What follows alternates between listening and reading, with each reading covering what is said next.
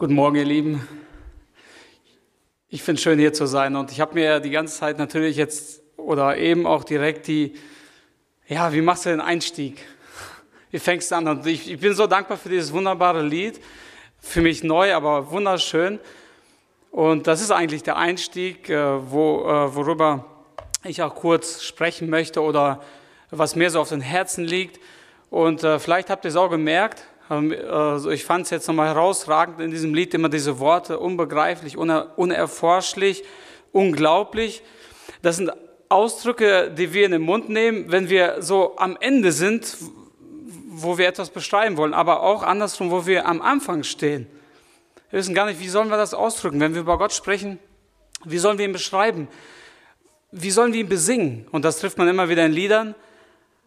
Und auch also ich merke das auch in meinem Leben, dass, dass ich da oft auch so stehe und sage, ja, Herr, du bist einfach so. Man steht einfach wie ein kleines Kind mit offenem Mund da und staunt über, über seine Größe, über seine Allmacht, über seine Liebe, über, über ihn. So ist unser, unser Gott. Und dann kommen wir zu einem Punkt, wo wir sagen, ja Mensch, ich, ich möchte ihn anbeten, ich möchte ihn Lob singen. Ich möchte, und da äh, hänge ich einfach mich an Paul dran, wie er gesagt hat, ja, warum bist du da? Und äh, wahrscheinlich weiß jeder, warum wir alle heute hier zusammenkommen. Und ich denke, ein Punkt und ein Grund ist auch, um Gott die Ehre zu bringen, um zusammen Gott zu besingen, im Herzen, im, in, in der Wortbetrachtung, in den Liedern und ihn anzubeten. Anbetung ist ein wichtiger Punkt in unserem Leben. Und wenn wir das Wort hören, Anbetung, so hat jeder, also haben wir unsere Vorstellungen, so haben wir alle unsere, unsere Bilder. Vielleicht ist uns, gibt es da Szenen in unserem Leben, die uns dann sofort so vor Augen sind. Ja, das ist Anbetung. Was ist Anbetung? Ich habe mir aufs Neue mal die Frage mal gestellt und habe es einfach mal gewagt, darüber nachzudenken. Etwas, was man oft so als selbstverständlich nimmt, was, was man oft auch in vielen Formen antrifft. Aber was ist eigentlich Anbetung im Grunde? Wie geschieht Anbetung? Wen gebührt Anbetung und was hat Anbetung für eine Relevanz in meinem Leben und in deinem Leben? Was für eine Bedeutung? Naja, wie gesagt, es gibt, jeder hat so seine Ausdrücke, seine Definition oder es gibt sie auf jeden Fall und es ist im Grunde auch überhaupt nicht schwer. Aber ich denke, ein eine Erklärung oder eine Begriffserklärung ist, äh, Anbetung geschieht im Herzen. Es ist ein Lobgesang des Herzens, da wo das Herz Lob singt, Impulse hat und diese Anbetung zutage kommt. Ein Ausdruck des staunenden, dynamischen Dankens. Also, wo es nicht nur beim Staunen bleibt, sondern auch Dynamik erwirkt, bringt, etwas in die Tat umgesetzt wird, etwas praktisch auch wird. Es ist ein Danken und bei dem die Form eigentlich eher unbedeutend ist, aber irgendwo auch äh, ihre Berechtigung äh, hat. Und ich habe mir dann halt direkt die Frage gestellt, wo entspringt denn Anbetung? Wo kommt Anbetung her? Wo wird sie zum Leben erweckt? Wo sind die Wurzeln? Und da habe ich überlegt, naja, wo sehen wir das, wie können wir das im Leben von Menschen beobachten? Wo sehen wir das in der Bibel? Vielleicht komme ich da ein bisschen mehr dahin, um zu verstehen, was Anbetung im Grunde auch überhaupt ist, wenn ich mal reinschaue, wie haben den Menschen vorher das gemacht? Wie haben die Menschen der Bibel das gemacht? Wie haben sie Gott angebetet? Wie kamen sie dazu? Und ja, was hat das bewirkt?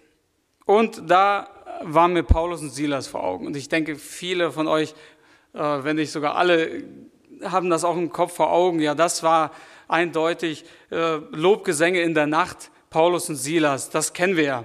Und lass uns noch mal kurz ähm, die kurz einmal den, uns ähm, darauf konzentrieren auf diese Szene in Apostelgeschichte Kapitel 16. Ich lese einen Vers und den Vers 25. Apostelgeschichte 16, 25 können wir mitlesen. Um Mitternacht aber beteten Paulus und Silas und lobten Gott mit Gesang. Die übrigen Gefangenen aber hörten ihnen zu. Paulus und Silas, sie beteten und lobten Gott mit Gesang. Wie kamen sie dazu? Was brachte sie dazu? Wir kennen diese Szene. Paulus und Silas in der zweiten Missionsreise. Paulus, Silas mitgenommen anstatt Barnabas. Und jetzt sind sie direkt ähm, unterwegs, um das Evangelium zu verkündigen und sehen, wie Gott Großes tut. Und jetzt sind sie in Philippi und finden sich auf einmal in ein Gefängnis wieder.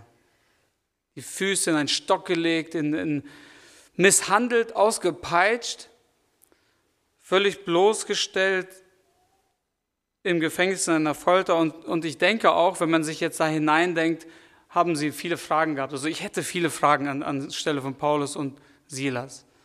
Ist das jetzt die Folge davon, dass wir Gott hier verherrlicht haben, dass wir das Evangelium verkündigt haben? Ist das jetzt, was, ja, wie kann das denn dazu kommen? Wie kann das denn dazu führen, jetzt hier im Gefängnis zu sein, ausgepeitscht, misshandelt, vielleicht im Tode nahe? Ah, das hat auf jeden Fall, war keine besondere Form oder keine, so habe ich es mir vorgestellt, keine günstige Lage, um jetzt zu singen oder zu Lob singen oder zu beten oder zu danken. Wir alle kennen diesen, diesen, diese ermutigenden Worte, besonders wenn es schwer ist. Gesang erfreut das Herz, Gesang ermutigt uns. Ja, aber wir alle kennen auch, wie das in der Praxis da gar nicht so einfach ist. Zu singen und zu danken, wenn es einem nicht gut geht. Ich weiß, ich habe überhaupt keine Ahnung, wie das ist, im Gefängnis zu sein, ausgepeitscht zu werden, misshandelt zu werden, verachtet zu sein, dem Tode nahe zu sein und gefoltert zu werden. All dies. Ich, ich habe keine Ahnung, wie das ist. Ich, ich kann mir das auch nur vage vorstellen.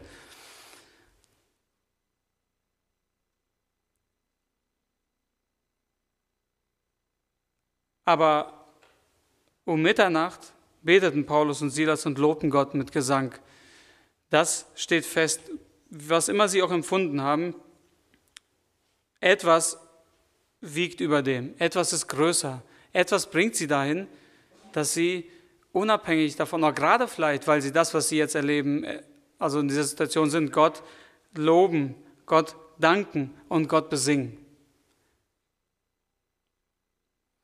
Mitternacht, ich weiß nicht, aber äh, also bei mir wäre das jetzt nicht so der günstigste oder der Zeitpunkt, wo ich jetzt Gott besingen würde, loben würde. Meistens schlafen wir um diesen Zeitpunkt. Also zeitpunktmäßig würde ich jetzt auch nicht sagen, das ist jetzt ein Musterzeitpunkt, wo wir sagen, okay, dann geschieht Anbetung. Bei Daniel zum Beispiel, früher, wissen wir, er hatte die Gewohnheit, er hatte seine Tageszeiten, seine, dann, wo er niedergekniet ist vor Gott und hat ihn angebetet, hat zu Gott gebetet. Und hier sehen wir, oh, dass es um Mitternacht geschah. Dann, wo die anderen vielleicht so, ah, lass mich doch schlafen oder seid doch mal ruhig oder wie auch immer. Aber in, diesen, in dieser Zeit beteten Paulus und Silas und lobten Gott mit Gesang.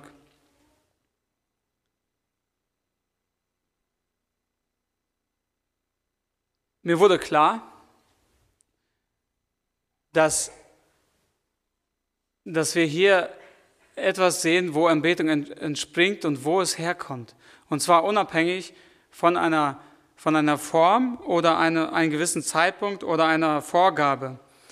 Und ich habe auch überlegt, mit, mit kurzen Worten das, das zu beschreiben oder vielleicht den Kern zu finden, den Punkt zu finden, den Schlüssel zu finden. Warum haben sie so eine, so eine Motivation, Gott zu besingen, Gott anzubeten?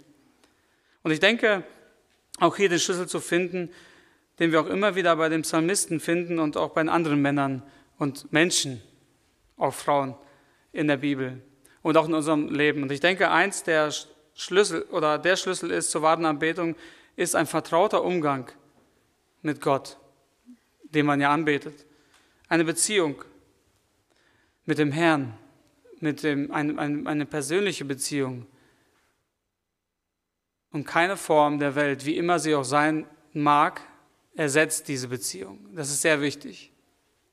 Also wir können das nicht vertauschen und auch Jetzt bei Paulus und Silas hätte das ja gar nicht funktioniert, weil alle Gegebenheiten sind sehr ungünstig, sind eher ungünstig, menschlich gesehen vielleicht sogar unmöglich, physisch gesehen. Aber gerade dann kommt Anbetung, sprudelt aus dem Herzen heraus. Es, sprudelt einfach. Es kommt hervor. Und es hat Folgen. Wir haben hier kurz gelesen, die anderen Gefangenen, sie hörten das. Wir lesen auch weiter und wer diesen Text kennt, weiß, dass sehr viel jetzt geschieht. Und am Rande auch letztendlich die Befreiung von Paulus und Silas, aber das nur am Rande. Gott tut in diesem Gefängnis sein, sein, sein wunderbares Werk. Menschen kommen zum Glauben, zur Umkehr. Es geschieht richtig viel. Und ich wage zu behaupten, wo Anbetung geschieht, wahre Anbetung, die dem Herrn ehrt, die aus einem ehrlichen Herzen hervorkommt, aus einer tiefen Beziehung, aus einem vertrauten Umgang mit Gott, da bleibt es nicht so, wie es ist. Da geschieht etwas, da wird etwas in die Praxis umgesetzt, da wird Gott verherrlicht und Gott, Gottes Werk offensichtlich. Wie schön ist es, dass wir heute ja zusammen Gott anbeten. Und wie schön ist es, dass du in deinem persönlichen Leben, wenn du in deinem Alltag bist, gerade im Alltag, wo es, es nicht vielleicht immer günstig ist, wo wir abgelenkt sind, wo wir mit vielen zu kämpfen haben und auch in, ja, in vielen unterschiedlichen Situationen sind, aber gerade dann Anbetung aus dem Herzen entspringt, wo wir nicht anders können. Wo wir nicht anders können, als Gott zu besingen. Vielleicht wünschen wir uns das manchmal. Ah, ich bin so kalt Gott gegenüber. Im Moment empfinde ich nicht so viel. Und das kennen wir auch alle aus unserem Leben. Wir sind Menschen. Und deswegen finde ich es so schön, dass wir etwas haben, worauf wir immer zurückgreifen können, auch unabhängig, wie wir drauf sind, unabhängig, wo wir uns gerade befinden. Wir haben Gottes Wort. Wir haben etwas, wo wir Gott kennenlernen können. Wir haben etwas, worüber wir über Gott, wir haben ja in diesem Lied auch gehört, dass Gott sich auch in, seinem, in der Schöpfung zeigt, wo Gottes Größe immer und immer wieder uns vor Augen gestellt wird. Und wir können und dürfen Gott immer besser kennenlernen. Wir, wir kennen das auch, es ist kein Geheimnis, dass eine Beziehung, wenn sie gereift ist, äh, immer tiefer wird. Und das ist auch die Beziehung mit unserem Herrn so. Und ich denke, es ist schön, dass wir als Gemeinde zusammenkommen können. Es ist schön, dass wir sein Wort hören. Und es ist besonders schön, wenn wir, wenn du einen persönlichen Bezug dazu hast. Denken daran, das ist der Schlüssel, dieser, dieser vertraute Umgang.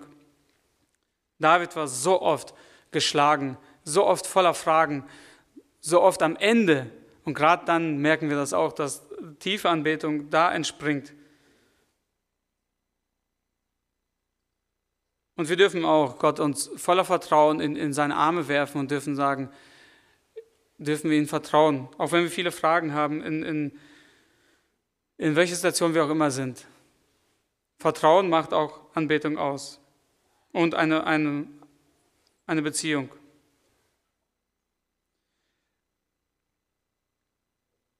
Kurze Bezüge zu dem Psalm. Und also ich persönlich habe das in meinem Leben erlebt, dass dass also ohne die Psalmen, ohne diese, diese wunderbaren Worte in der, in der Bibel, ein Großteil der Schrift, einfach, also, viel, also Anbetung ohne Psalmen kann ich mir einfach nicht vorstellen, um das prompt zu sagen, so, keine Ahnung, wie ich mich da ausdrücken soll. Wir finden so viel in den Psalmen. Und manchmal kann ich nicht anders, als einfach diese Psalmen, äh, ja, zu beten, sie zu gebrauchen, um Gott anzubeten, weil es ist so ein wunderschöner Ausdruck. Ich, ich mit meinem kleinen Verstand und mit meinen wenigen Worten, schlechten Ausdrücken, kann das gar nicht so wiedergeben. Und das ist keine Form, es ist kein bloßes auswendig ähm, Lernen und Aussagen dieser Verse, sondern ich finde mich da wieder. Und das ist, ich möchte nur ein paar Bibelstellen nennen, um uns vielleicht diesen Wink zu geben, äh, auch mal zu schauen, Mensch, wie, bringt der, wie bringen die Psalmisten das zum Ausdruck? Psalm 92, da staunt der Psalmist über Gottes Werk und er bringt es so zum Ausdruck, wie groß sind deine Werke, o oh Herr, gewaltig sind deine Gedanken. Und, und in dem fünften Vers, denn du hast mich erfreut, o oh Herr, durch dein Tun. Über die Werke deiner Hände jubel ich. Wann habe ich das schon mal so gesagt von mir aus, du hast mich erfreut durch dein Tun. Herr, das, was du jetzt tust, das macht mir Freude. Ich bewundere deine Taten, dein Tun, dein Wirken, deine, das, was du machst. Du bist Gott, ja, aber, aber du tust doch etwas. Und das sind die Werke deiner Hände. Das, das ist einfach unbeschreiblich. Das ist so groß und ich danke dir dafür. Sie sind gewaltig, deine Gedanken. Wir finden im Psalm 40